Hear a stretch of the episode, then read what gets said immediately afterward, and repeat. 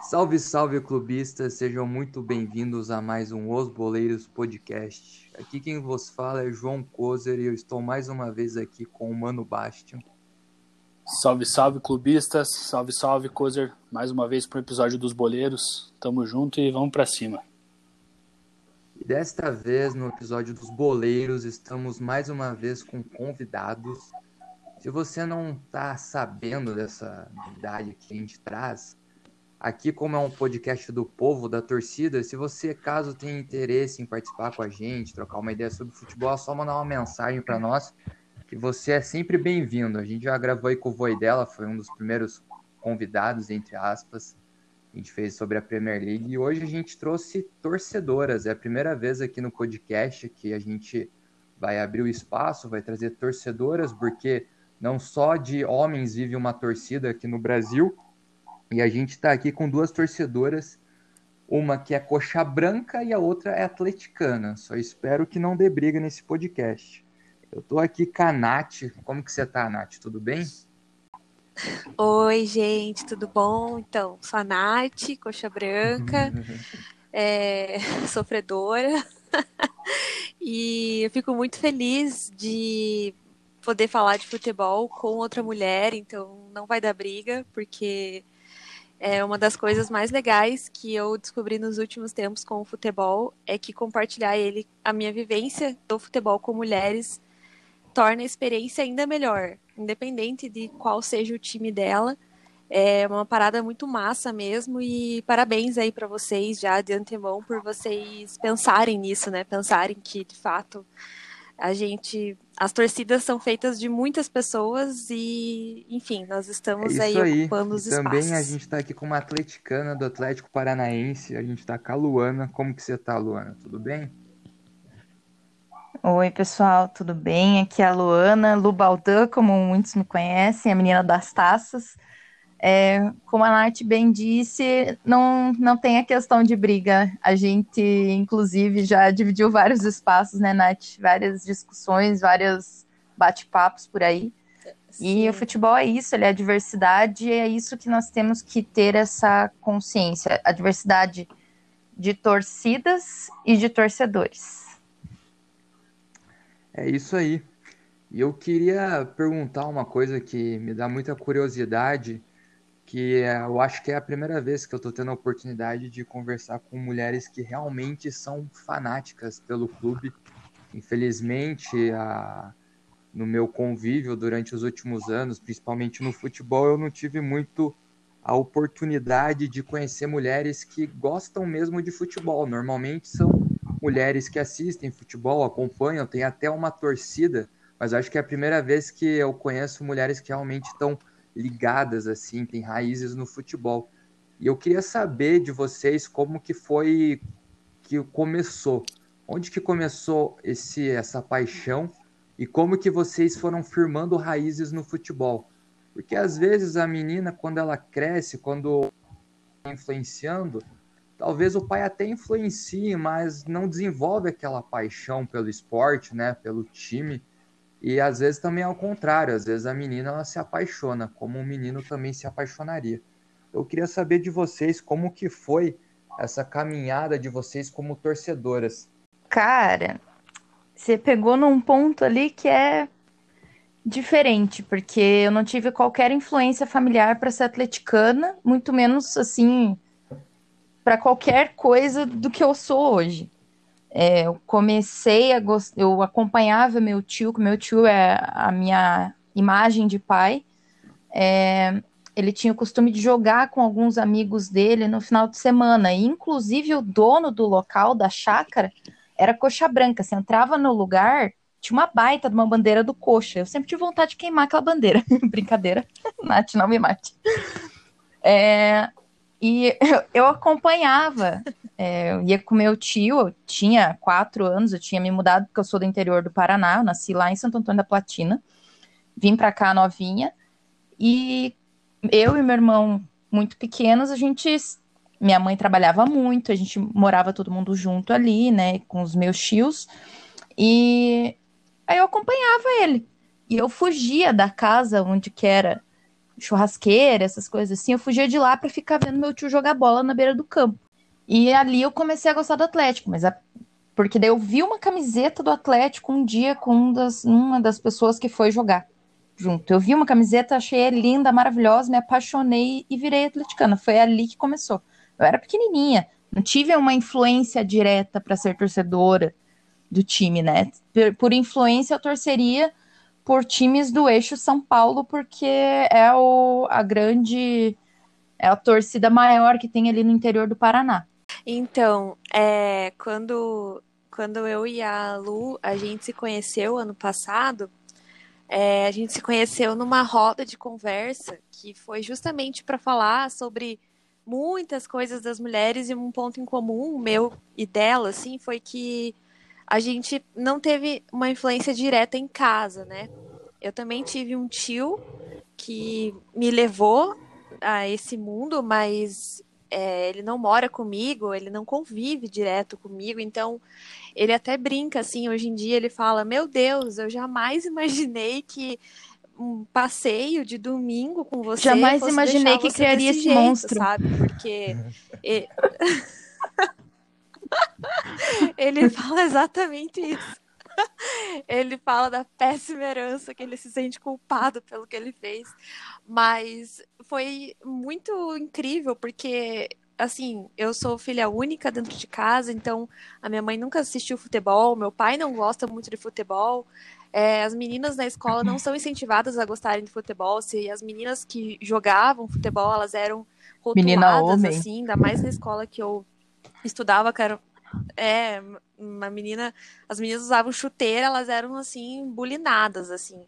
Então, eu lembro que ele me falava muito que ele queria me levar no estádio, porque ele não tinha filhos, então, né, eu era sobrinha que queria fazer um passeio. E quando ele me levou, ele me levou num Atletiba. Acho que não tinha jogo melhor para ele ter me levado, porque eu fui pro estádio e, e, eu acho que o que mais me fascinou assim no futebol foi quando eu realmente pisei dentro de um estádio, porque primeira coisa que eu fiz assim que eu senti aquilo, eu falei para ele: "Meu Deus, você precisa me trazer mais vezes aqui". Sabe, eu nem, nem tinha começado o jogo, não sabia nem se o Coxa ia ganhar ou perder, eu não tinha nem noção, assim, de nada de futebol mesmo, eu nem acompanhava, mas eu senti que aquele ambiente era um ambiente que eu gostava muito.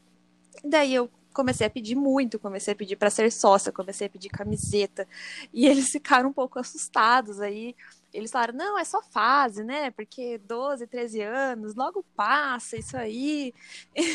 e cá estou eu, né? Vivendo muitas coisas na minha vida em decorrência do futebol. Assim, muitas pessoas que eu conheço, muitas coisas que eu já fiz na minha vida, porque eu conhecia pessoas, vivi coisas pelo futebol. Então é muito muito engraçado assim quando você olha para trás e fala, meu Deus, tinha muitos fatores para não ser assim e a gente acabou sendo, né? Cara, eu acho que vocês, então, vocês entraram numa numa parada de que eu até conversei esses dias com eu desde muito pequeno ia no estádio e a gente não tá habituado, como o Cozer disse, desde a influência, igual você falou, ah, no colégio ver uma menina jogar uma bola, uma coisa assim, já existia aquele preconceito e tal. E eu lembro que quando eu ia no estádio, desde muito pequeno, assim, você não era habituado a ver muitas mulheres no estádio, cara. Era, porra, questão até de banheiro, sabe? Esses dias eu vi uma campanha pros caras não usar o banheiro feminino no estádio, porque já tinha menos banheiro para mulheres e os caras usavam, isso? tá ligado?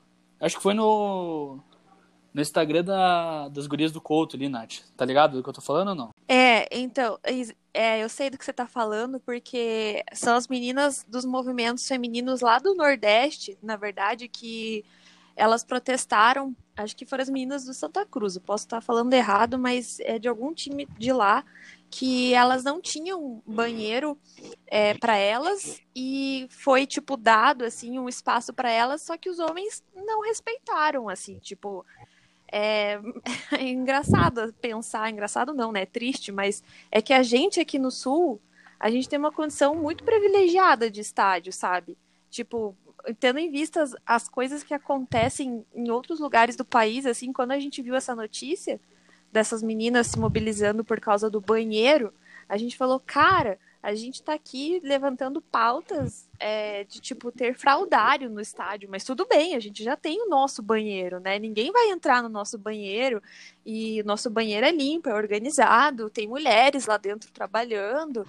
É, então aí você percebe que a nossa luta aqui tem que ser por todas as demandas, né? E isso aí é um fato que deixou a gente assim assustadíssimas de saber que no Brasil em 2020 tem mulheres que não conseguem Mas usar eu vou te falar que isso é meio é meio geralzão assim da América Latina, né? Porque não sei se vocês viram que ano passado eu fui para o primeiro jogo da fase de grupos lá da, contra o Boca Juniors lá na, na Bomboneira. Não tinha banheiro uhum. feminino na Bomboneira. Não tinha. Não tinha. No segundo jogo eles disponibilizaram, uns... né? Naquele, no outro jogo da fase já das oitavas. Enfim, no segundo jogo que teve lá, que daí eles começaram a disponibilizar, mas no primeiro não tinha. No primeiro não tinha banheiro feminino. A gente, tanto que pra ir no banheiro, a mulherada ia junto mesmo e ficavam segurando a porta para poder, tipo, só que daí não tem espaço pra mulher dentro do banheiro. é, é, cara, vocês acham que é fácil, ver, né? torcedora. Mas é que, cara, é muito diferente a mentalidade de lá de cima, assim, e daqui, assim, para esse. Ainda é, é uma normalidade a, a, as mulheres frequentarem tantos estádios. Tá mudando por conta dos movimentos femininos. Isso é fato. Sim. Os movimentos femininos estão ganhando muita visibilidade, então, em razão disso, está conseguindo colocar mulheres coisa... dos estádios. Porque não é porque a gente não gosta é. de. Antes, até pouco tempo, o estádio era um lugar hostil, era um lugar perigoso. E dependendo da região que você vai, ainda é. E daí você, a gente tem aquela é. imagem é. de que a mulher ela é o quê? Ela é totalmente vulnerável, Sim a gente é, mas a gente também é forte pra caramba. Eu, por muito tempo, fui sozinha, escondida, porque minha mãe ficava louca só de saber que eu gostava de futebol. Era uma loucura. E isso aqui, que a nossa realidade é totalmente outra. E por conta desses movimentos, eu acho que as coisas estão mudando muito, assim. E graças a Deus, assim, nós temos Sim. muita força para brigar real, assim, por isso, porque e essa coisa da união mesmo, assim, que a Nath já comentou, ela veio mesmo para ficar, cara. Pode ter certeza que só vai crescer. É, até recomendo a vocês que vocês fazem podcast e tal. E eu conheci esse ano uma menina de São Paulo, a Fernanda. Ah, a Fernanda é minha amiga. Um Instagram e ela faz também um podcast que é Guia dos Estádios. E, e é muito legal, assim, de ver ela, é, tipo, desbravando, né, os lugares sozinha e as coisas que ela já contou, assim, de né, pelo fato dela gostar, ela, é, você é sempre é questionada, na verdade, assim, tipo, ah, mas você gosta, mas você vai sozinha. É, é coisas assim que é muito. É, você vê assim na cultura. Eu falo que aqui a gente, em Curitiba, né, que eu sei mais, assim, e que eu vejo é, que aqui vai muita mulher nos estádios. Eu sempre vi muita mulher na torcida do Atlético, na torcida do Coxa, assim, sempre foi uma coisa assim que eu acho que desde que eu vou, eu sempre vi muito. Mas, por exemplo, eu já fui em jogos em outras torcidas, eu já fui no Rio de Janeiro, em São Paulo, é, um jogo de mandante do dos times de lá, no caso, e, tipo, proporcionalmente falando, o número de mulheres era muito mais baixo, sabe? E são capitais, assim, com muitas torcedoras também. E aí eu fiquei me questionando, assim, o que que levava elas, talvez, a, a não, não frequentarem tanto quanto a gente, assim, né? Porque pra gente já é algo muito natural. A gente já tem os nossos grupos de, de pessoas que a gente encontra e, e a gente se, se sente acolhidas, né? Inclusive, a importância dos movimentos femininos é exatamente esse. É, eu penso assim que muitas hoje que vão ou que voltaram aí para o estádio, fala assim da experiência do Gurias do Couto, é, muitas meninas que não iam mais no estádio ou que deixaram de ter uma companhia para ir, elas encontraram no movimento um lugar para elas é, terem companhia, sabe? Então você ainda percebe que ir sozinha ainda é um é uma questão assim, talvez não sei só por si por segurança ou enfim, mas eu já fui sozinha, eu já senti muito medo, mas eu era novinha, então eu não me preocupava muito. Mas é isso, a gente tá, graças a Deus, assim, nossa, evoluindo num nível absurdo disso, de mulheres se unindo vocês dá pra ver que vocês viajam pra caramba, assim, vocês postam os negócios e tal. Inclusive o Gui Voidela, um abraço pro Voidela que pediu esse, esse, abraço esse momento Voidela. de atenção. Ele já fez algumas viagens com a. Ele com implorou a um abraço. Com a Nath. Espero que você não tenha feito, é né, pra... Voidela? Se for ver um jogo do Coxa de visitante, cara, isso tá de sacanagem. Nem te conta as histórias e... que eu sei dele. A Voidela vai rodar. é, eu vi um vídeo da, da Nath naquela TV Couto onde você fez uma viagem e tal, falou uma situação ali com torcida organizada, uhum. alguma coisa assim, tipo, quebrar ônibus, essas coisas já aconteceram. E eu vi que rolou com uma van onde você tava indo com. Nem sei se você tava indo em caravana da própria torcida, mas sim em caravana de amigos, saca? Qual, qual que é dessa parada aí? Sim. Gente, meu Deus do céu, pelo amor de Deus. Não, foi assim, ó. É, foi no primeiro ano, né, que o Coxa jogou a Série B em 2018. E aí a gente foi para a Arena Barueri, lá em São Paulo. E a gente foi de van, era uma van que não era de torcida organizada, mas era uma van, na verdade, era da Barra do Coxa, né, da curva 1909, mas era todas as viagens que essa barra do Coxa fazia eram abertas ao povão, assim, porque era um clima muito bom para viajar, sabe? A gente sabe que com torcida organizada existe uma outra responsabilidade quando você vai entrar no ônibus deles. É... E o que aconteceu foi que a gente estava quase chegando no estádio e a nossa van foi depredada, assim. Eu achei que eu achei que até que fosse tiro, porque era muita pedra, eram umas pedras enormes assim que jogaram na nossa van, porque tinha uma treta lá da Império com a Fiel, com a Gaviões da Fiel, e a gente nem se ligou que que isso pudesse ser uma coisa no meio da estrada, gente. Nossa, a gente já tinha passado da capital, a gente já estava chegando no estádio, assim. E ali, assim, eu, eu fiquei apavorada, assim. O, o jogo perdeu a graça para mim. A gente voltou, imagina, voltar de São Paulo a Curitiba com a van inteira depredada, de noite, um frio, assim. E o que aconteceu ainda, para mim, assim, que eu fiquei com muito medo, foi que eu acabei falando no meu Twitter, assim, por assim, por impulso, sabe? Eu falei, gente, meu Deus, acabou de acontecer isso com a gente, sabe? Porque, sei lá, na hora que acontece, você precisa avisar as pessoas. E aí eu. E eu não, não tinha noção que isso ia repercutir. Veio o jornalista falar comigo. É, eu falei, meu Deus, só o que falta esses caras gravarem o meu rosto, minha, o meu nome, e sei lá o que pode acontecer comigo. É, mas assim, no geral, deu tudo certo, mas foi uma viagem que a única na série B que eu fiz, porque depois disso eu falei, gente, eu nunca mais vou viajar para ver essa praga na série B. É um recado para mim que eu não devo fazer isso, porque eu fiquei assim traumatizada mesmo de, de, nessa situação. Fudida, hein, cara? Meu Deus, mano.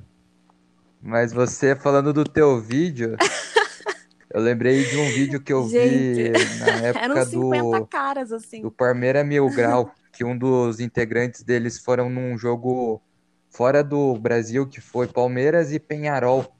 Foi num jogo da grupo. Com Penharol sempre, né? É, então, fase de grupos, Palmeiras perdendo de 2 a 0, a gente virou aquele jogo e aí começou uma quebradeira é, nas arquibancadas, porque a torcida do Penharol queria invadir a, a parte do visitante. Lá era dividido por grade. Então era só derrubar a grade que a torcida do Penharol ia ter acesso à torcida do Palmeiras. E aí o cara do Palmeiras Mil Grau tava fazendo um vlog, né, do jogo, e aí ele gravou assim, nossa, a visão de quem tava na, na arquibancada era muito louca, porque pensa, o jogo não tinha acabado, tava dando treta dentro do campo, porque foi naquele jogo que o Felipe Melo deu um, soco no, no uruguaio lá, no jogador do Penharol. E aí, enquanto isso, tava dando aquela treta. E a polícia, o que, que ela ia fazer naquele momento? Então, assim, para quem vê na TV já é algo apavorante. Eu fico imaginando, tipo, dentro do estádio e até fora ali, quando você tá entrando, deve ser muito foda passar por isso. Realmente, como você disse, deve traumatizar a um nível de você não querer ir mais. E eu acho que esse é um negócio que aqui no Brasil peca essa questão da violência que hoje nos estádios a gente ainda tem, coisa que não era para ter. Já era para ter mudado de alguma forma. É, mas aqui eu acho que a mentalidade é um, é um, já melhorou muito, assim, pelo menos essa questão da violência, assim, sabe? Eu sei que tem muita coisa recente, assim, tudo. Tem ainda violência, mas melhorou muito. Eu lembro de uma época que em dia de Atletiba, eu acho que era 2005, 2006, você não podia sair com a camisa verde e uma camisa vermelha no dia de jogo. Que já dava besteira, entendeu? Eu acho que a mentalidade aqui já, já mudou bastante, assim. Também a, tá tendo é. muita. Começou a ter um impacto quando começou a punir as torcidas. Começou a tirar mando de campo, começou a afastar o torcedor da, do estádio. A partir do momento que começou a punir diretamente, punir o clube também, sentir na pele ali, daí começou, sabe? Isso entrou muito bem o direito eu acho. Sim, ainda tem muito para melhorar, óbvio, né? Não, não, não extinguiu. E acho que também está bem longe de extinguir, mas deu uma melhorada muito, muito boa, assim. Um, um que sempre me. É, é... Foi, foi bom você citar essa parte do direito, Luana.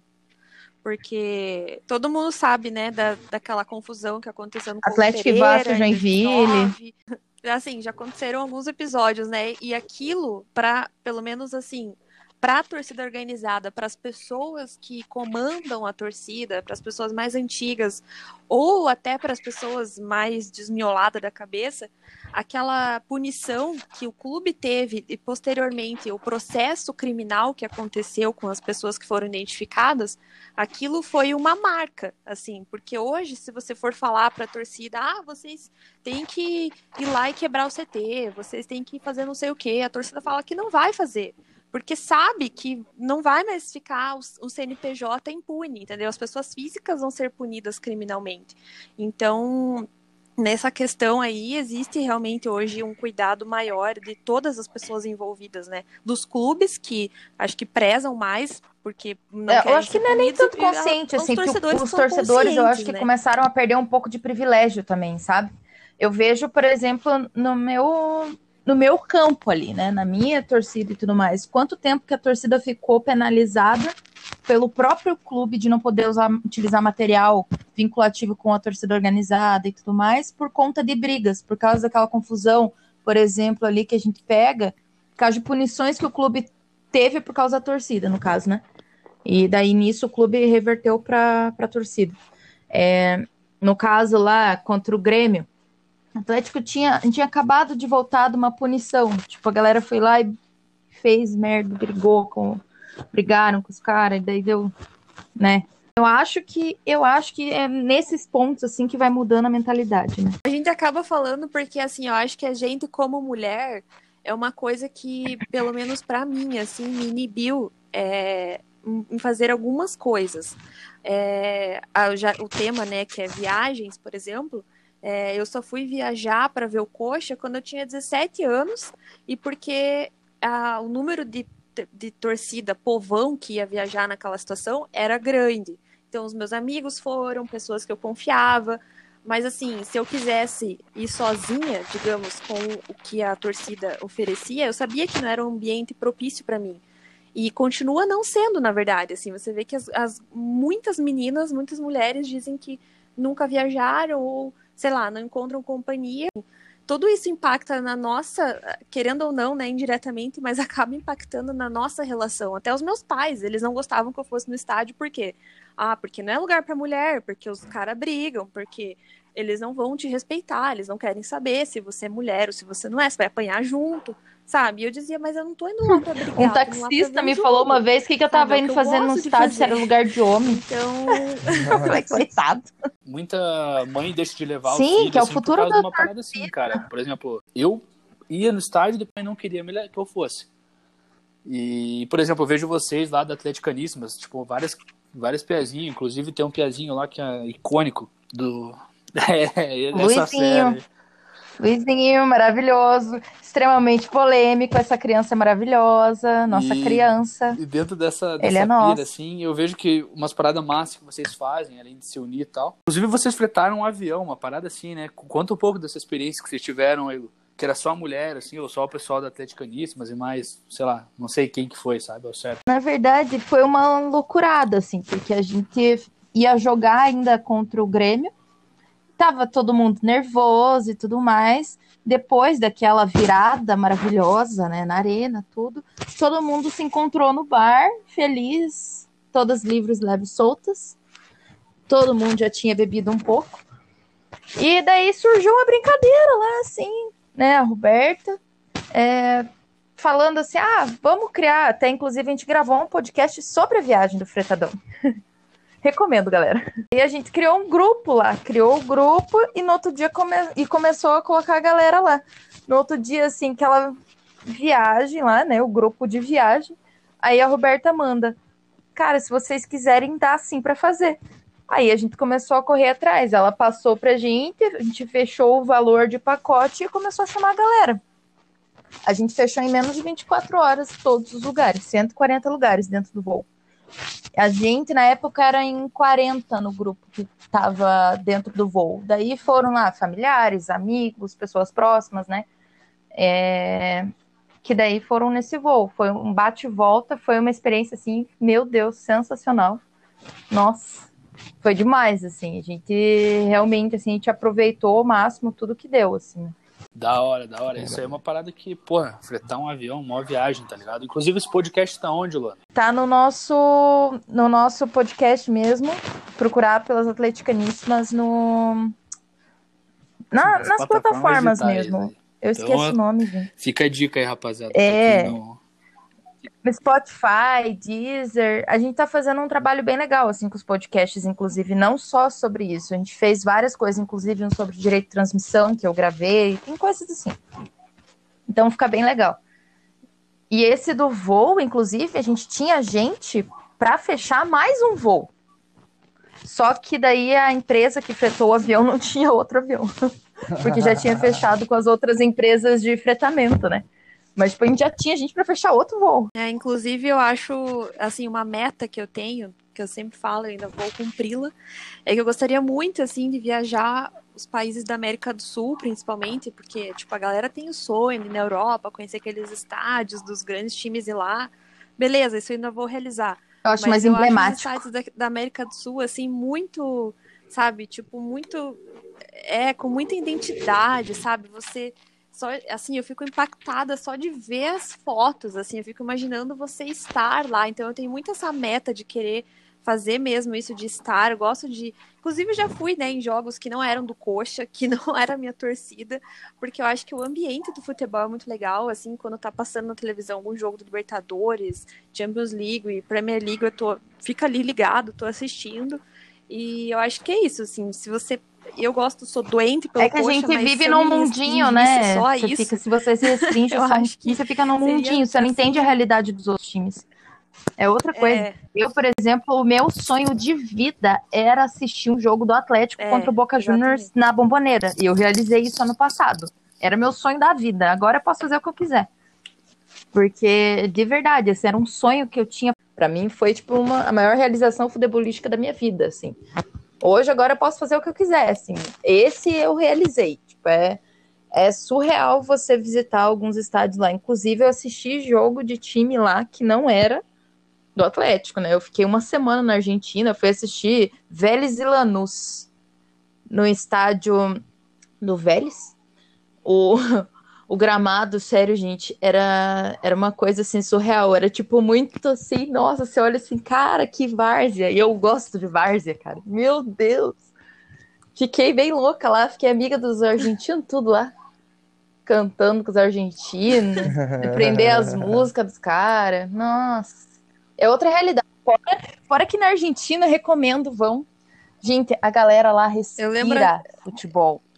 Se tem um lugar que eu moraria nessa vida, é Buenos Aires, é Argentina, que a galera respira futebol. Sim. A gente passava lá, eles já chamavam a gente, já conheciam a gente, né? Paranaense, Furacão e tudo assim. Aí teve, a gente andando com a camisa na rua, até a gente estava indo para o encontro para ir para o estádio, né? Descendo eu, o Gabi, o Vina e o, o Voidela. A gente descendo a rua, de repente, assim, a gente vai, atravessa a rua, passa o motorista do ônibus, assim, bebe, bebe, bebe, bebe, tira o cachecol do boca, assim, começa a balançar. O motorista do ônibus. Caralho, que brisa. Gente, é uma experiência. Caralho, que. Sensacional.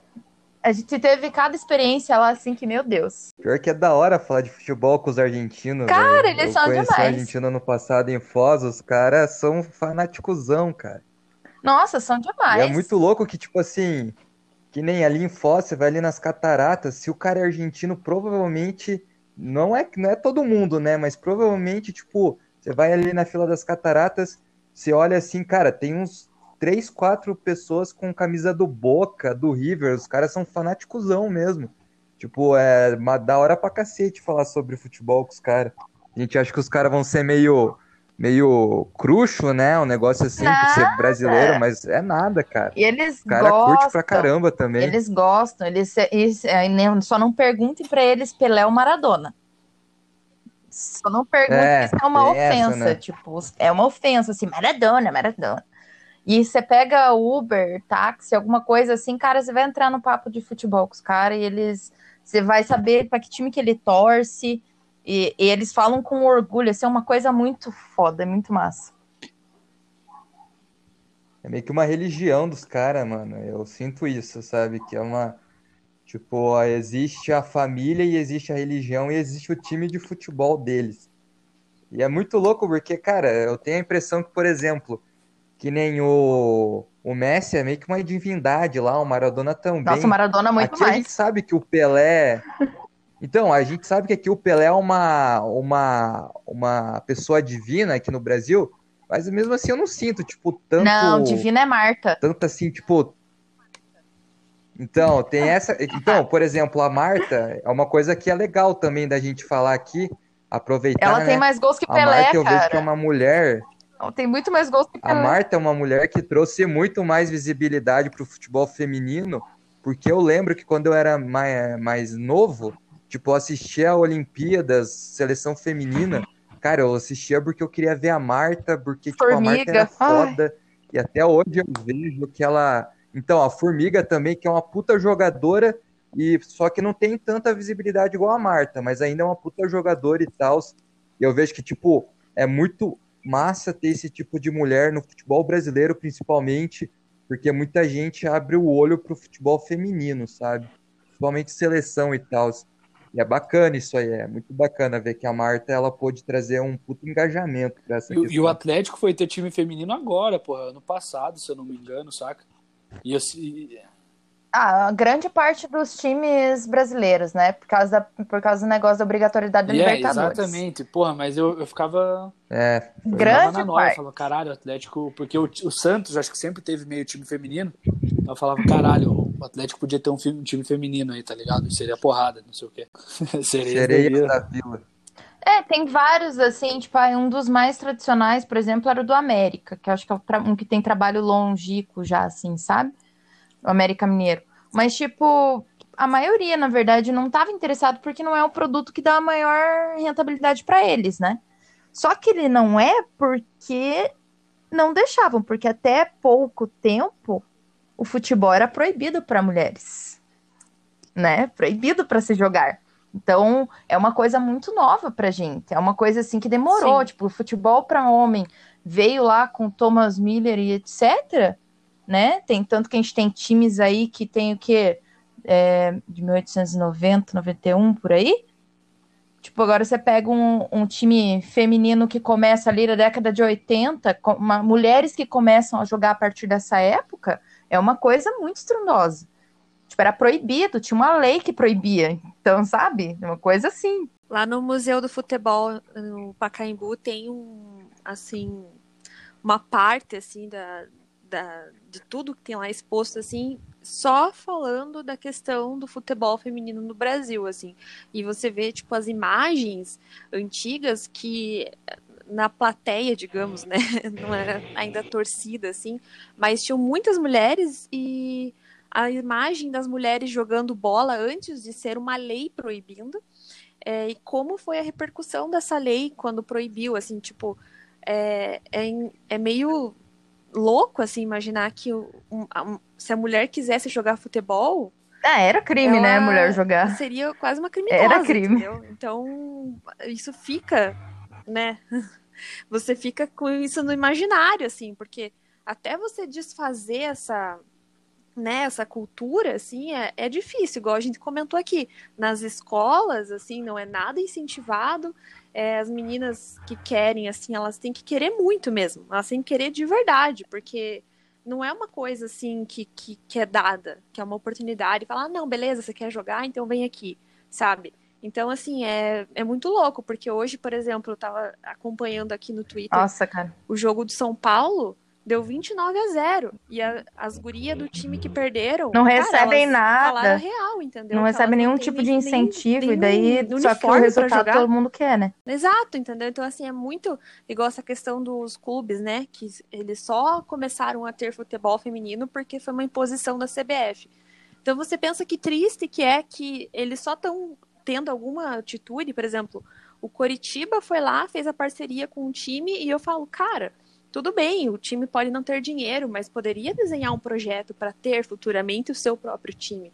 Porque a gente só vai pensar que vai ser algo com público, com investimento e tudo mais, se algum dia alguém começar, né? Só que os times aqui claramente eles tratam isso como algo extremamente secundário, assim. E eu acho isso bizarro, porque consumidoras existem, a gente tá aqui. Então, não sei, assim, acho que é um caminho ainda difícil mesmo e que a gente tem que dar o máximo de apoio possível é, no que a gente puder dar, de, enfim, porque é, é a marca tá Nossa, tá eu tá, acabei de abrir aqui. Eu acho que o que, que, que é um pega. Acabei de abrir aqui ó, ó, uma plaquinha aqui que tem lá no, no Pacaembu, que eu tenho foto, né? É assim, pedido pela Polícia Futebol Feminino, ordem e organização, os, os imperativos exigidos pelas nossas autoridades para a realização das partidas entre moças. Caralho, que doideira isso, né? Sério. Mas eu acho que o que, que pega no futebol o feminino é a questão de como vai fazer as pessoas terem a vontade de assistir o futebol feminino. Só vai ter esse Porque eu pego uma questão. Então, mas tem uma outra questão, porque normalmente por exemplo, o cara que ele assiste futebol hoje, o masculino aí, que é o que passa na Globo, etc. Cara, para ser sincero, a gente já falou aqui, o futebol brasileiro hoje tá numa decaída Sucateado. tão gigante que eu só assisto porque é o meu time. Se for por qualidade, eu não quero assistir essa bosta. Porque o campeonato é uma bosta, os times são uma bosta, tem arbitragem ruim, todo mundo roubando. Então, tipo é assim, é eu penso da seguinte forma, cara, quando que vai chegar um momento em que a pessoa que também, tipo, como que vai fazer esse cara que não aguenta nem assistir o próprio time, assistir também o futebol feminino?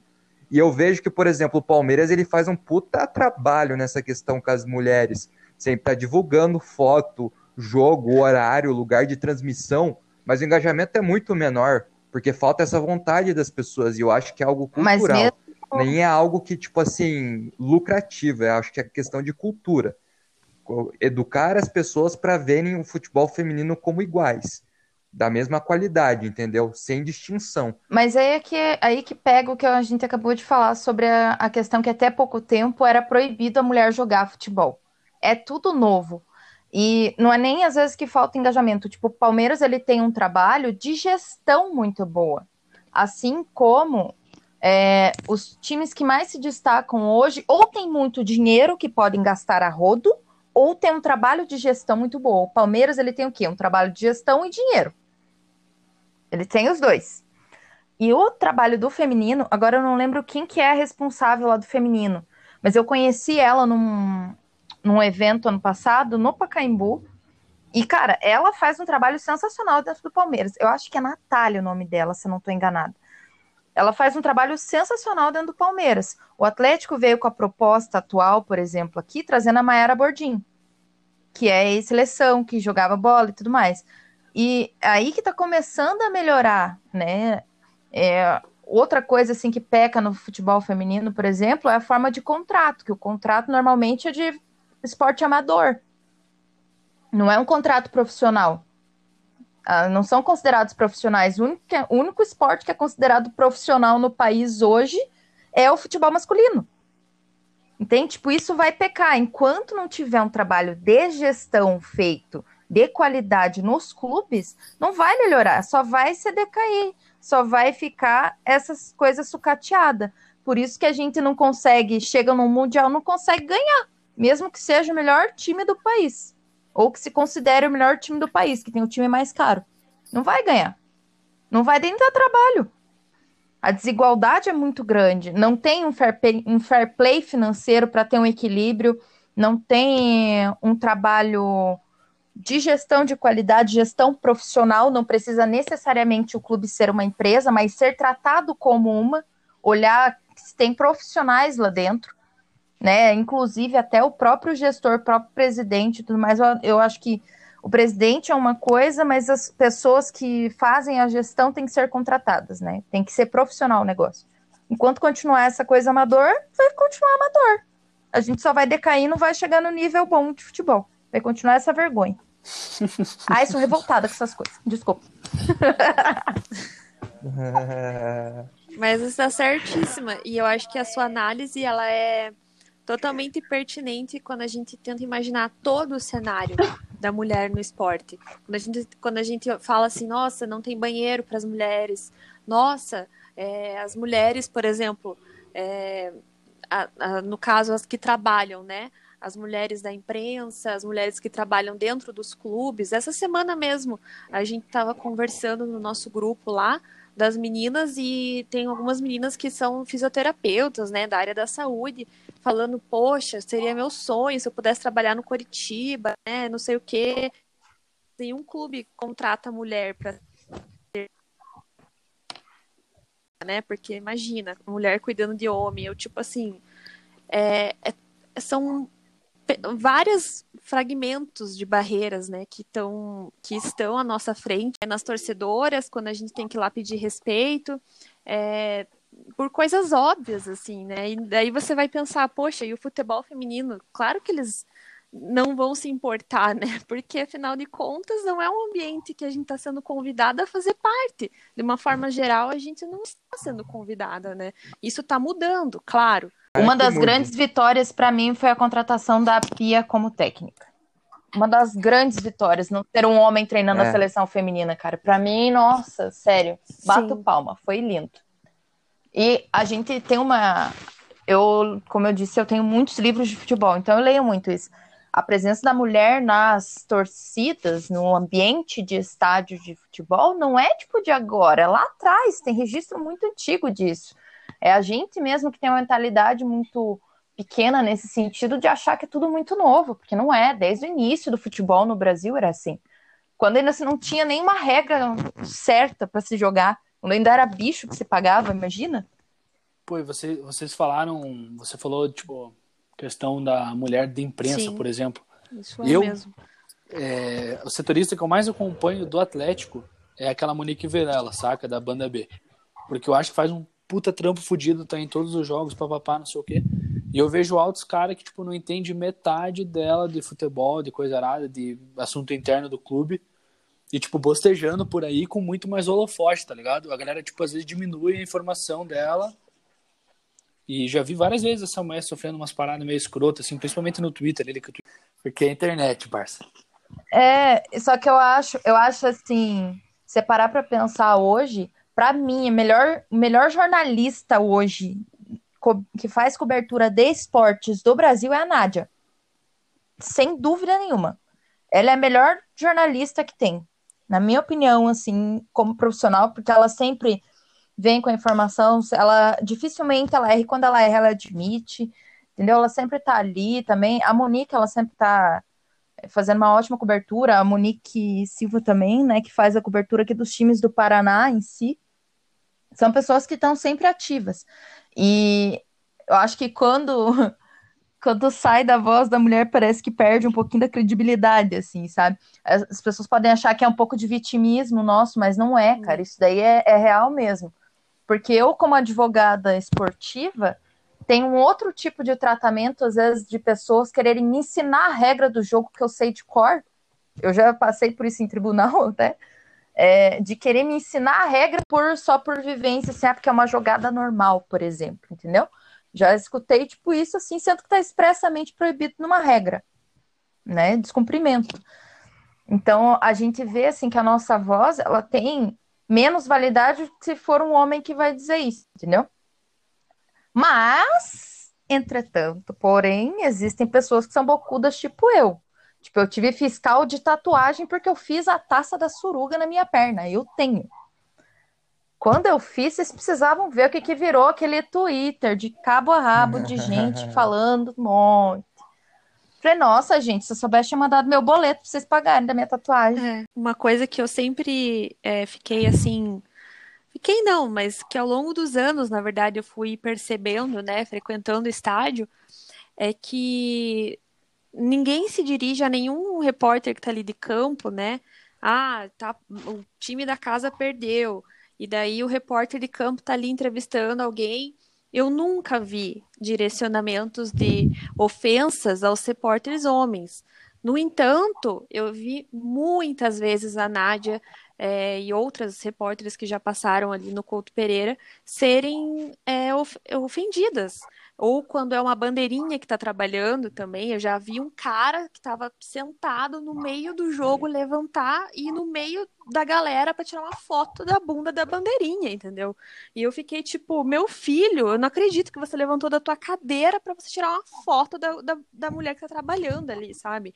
É, são coisas assim que você vê que o tratamento é desigual. O, o, o tratamento, assim, a mulher está ali trabalhando, é, entendeu? Repórter, a jornalista, a comentarista, a narradora, é, a, a próprio Curitiba, ele tem uma, ela tem uma narradora, a Tate Mota é a narradora do, da Rádio Coxa, e várias vezes, quando o Coxa coloca a voz dela nos vídeos de jogos, as pessoas vão lá e falam: Nossa, que narração horrível! Nossa, mas essa mulher narra muito mal. Meu, ela tá 20 anos trabalhando na área, entendeu? Se você não gosta de uma narração, você não precisa dizer assim: Ah, essa mulher não sabe narrar, essa mulher narra mal. Porque existem milhares de pessoas aí que eu também não concordo, que eu também não acho boa, e nem por isso eu preciso ficar desqualificando, sabe? Só que quando uma mulher é enfatizado, assim, não, você é isso, você é aquilo. Então, eu dou muito apoio, assim, tento, né? Hoje em dia existem as redes sociais, ainda bem que a gente pode ir lá e dar um pouquinho de carinho online para elas quando a gente vê que existe essa retaliação em massa, assim. A gente já fez muito isso com a, com a TT lá da nossa rádio, com a Nádia ali, a gente também, eu sempre vejo as pessoas às vezes falando alguma coisa sobre ela. E por mais que ela, por exemplo, a Nádia, como jornalista, fale algo que eu discorde, eu vou discordar no argumento, não vou discordar porque ela é mulher, entendeu? E o que eu vejo a grande parte das vezes é justamente isso, é o fato dela ser mulher, ah, porque ela é atleticana, ah, porque ela é não sei o quê. Ninguém coloca em crédito as mesmas coisas contra um homem.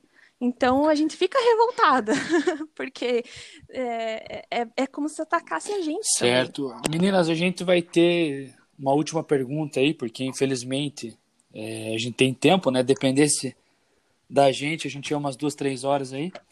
Mas vocês também não falam, né, Nath?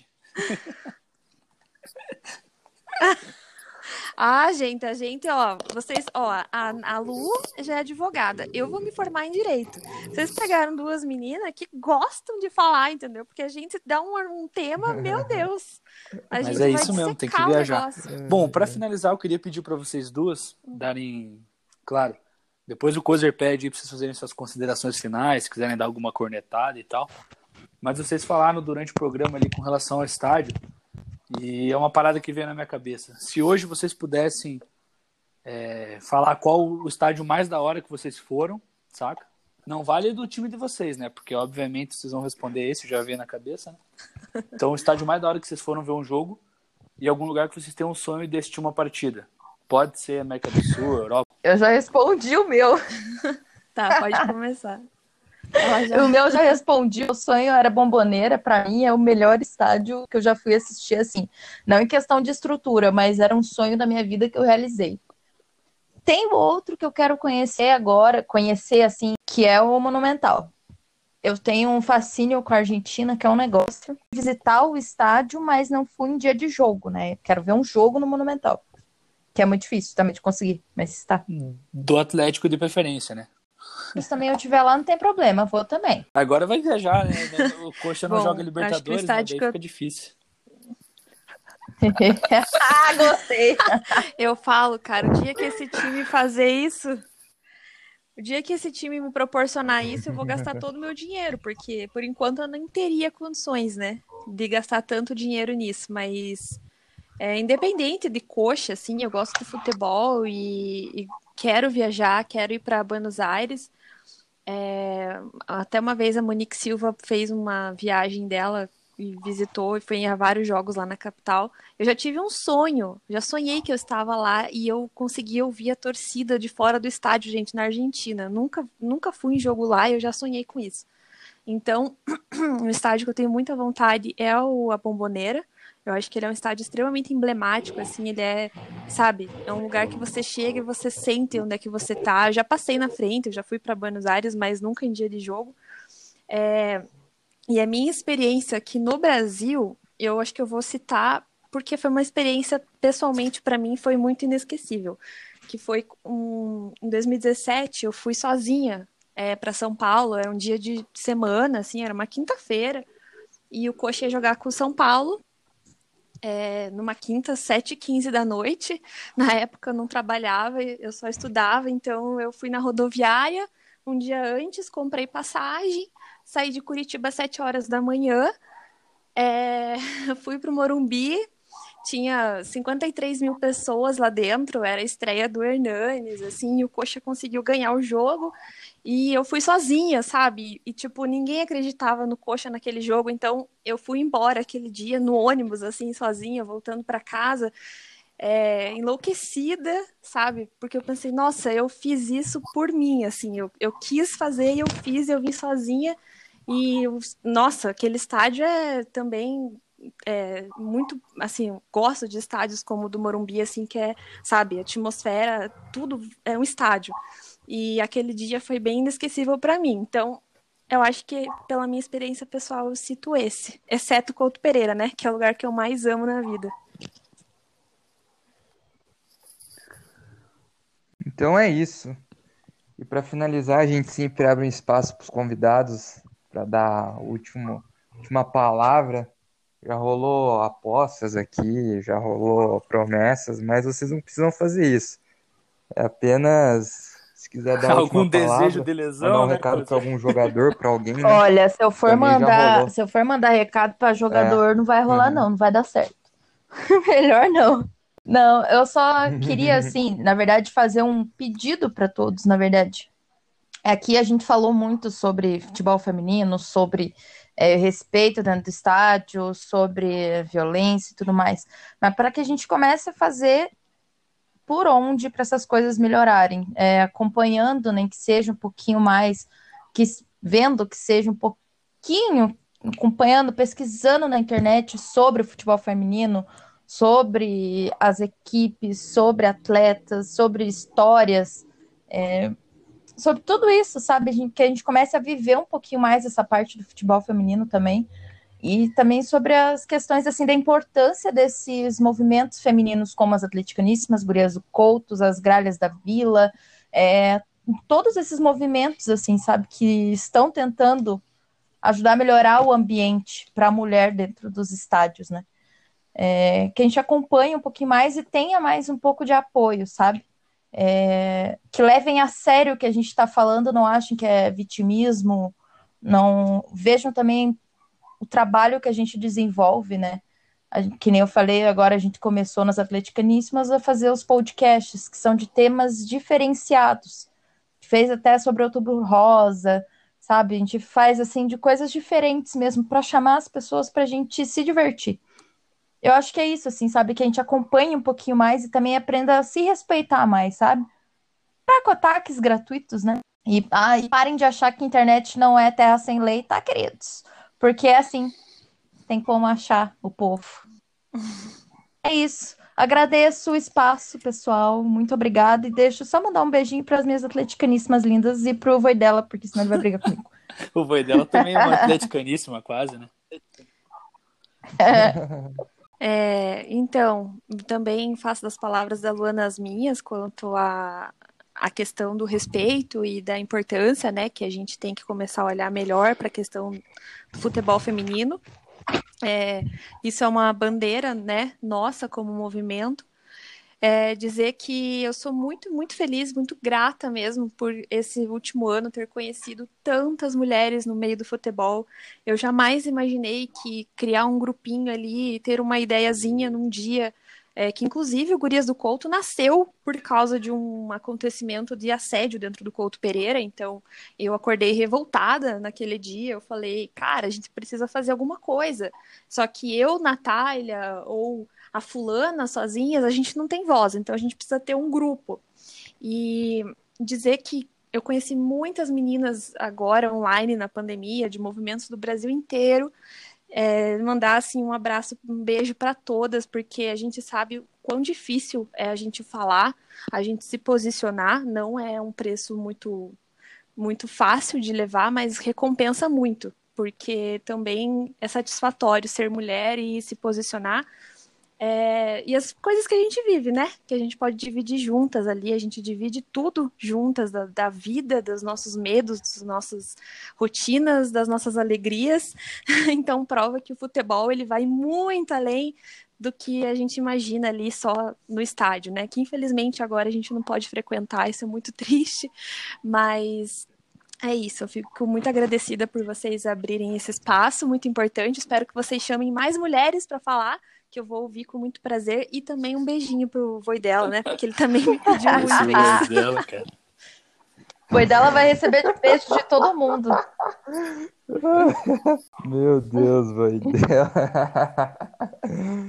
Ai, ai. Mandar um abraço aí pro Voidela também. Enfim. Então é isso, galera. A gente termina aqui mais um episódio dos Boleiros. Queria convidá-los aí, primeiramente, a dar uma seguida lá no trabalho das meninas. Isso. Atleticaníssimas, né? O do Atlético. E o do, Couto, o do Coxa é, é a guria do, do Couto. Vocês estão no. Vocês duas. Vocês estão no só no Instagram ou vocês têm outras Twitter, redes sociais que Instagram, tem esse trabalho aí de vocês? Tem, tem também agora tem... no Spotify, Deezer. É, o nosso é só procurar arroba então é isso, do rapaziada. em todas as redes sociais, no Instagram, no Twitter, no Facebook. Enfim, estamos lá e eu acho muito legal a gente ter essa, essa admiração mútua, recíproca entre os movimentos. Isso é uma coisa que as mulheres estão mostrando que é muito legal de ter, que os homens ainda não conseguiram. que a gente se admirar como, né, Verdade. Né, tirando a rivalidade de, de lado, a gente consegue conversar numa boa. É, com certeza. Os homens ainda gostam dessa coisa mais tribal aí de se matar e coisa arada. Mas enfim, a gente vai marcar lá no Instagram, pelo menos no Instagram, que é a única rede social que a gente usa, né? A gente marca vocês lá pra galera acompanhar. Deem uma, deem uma olhada lá, é muito bacana. As meninas fazem um trabalho fenomenal, dá pra ver que é uma coisa caprichada, cuidadosa. E se caso você tem uma amiga que é torcedora, às vezes a menina não, não, não tem a, a, segurança de ir no, no, no estádio, dá a dica para sua amiga, para ela procurar também Talvez ela não seja atleticana, talvez ela não torça, não torça para o Coritiba, mas com certeza deve ter algum movimento feminino, como as meninas falaram hoje no Brasil.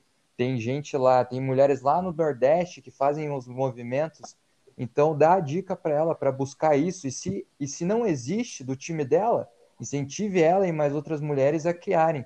Porque eu acho que esses movimentos vão ajudar bastante, principalmente as mulheres, nesse sentido de poderem ter alguém para ir no estádio, né?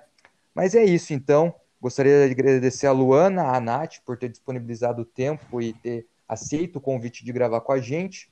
Gostaria agora de convidá-los a assistirem o último episódio do Porquê Torce Meu Amigo, foi com São Paulo. A gente trocou uma ideia com o Barolo, cornetou pra caramba o Diniz, a diretoria do Leleco Leco Leco, e ficou muito bom aquele episódio. Deem uma olhada lá. Eu já peço desculpas porque teve um trecho que ficou muito baixo o volume, mas isso foram problemas que a gente teve durante a gravação. Mas de resto ficou fenomenal o conteúdo. Também convido-os a seguir a gente lá no Instagram, Robos Boleiros Podcast. E desejo um bom dia, uma boa noite, um bom início de semana. Não sei quando vocês estarão nos ouvindo, mas tudo de bom na sua vida. Aquele abraço e até mais.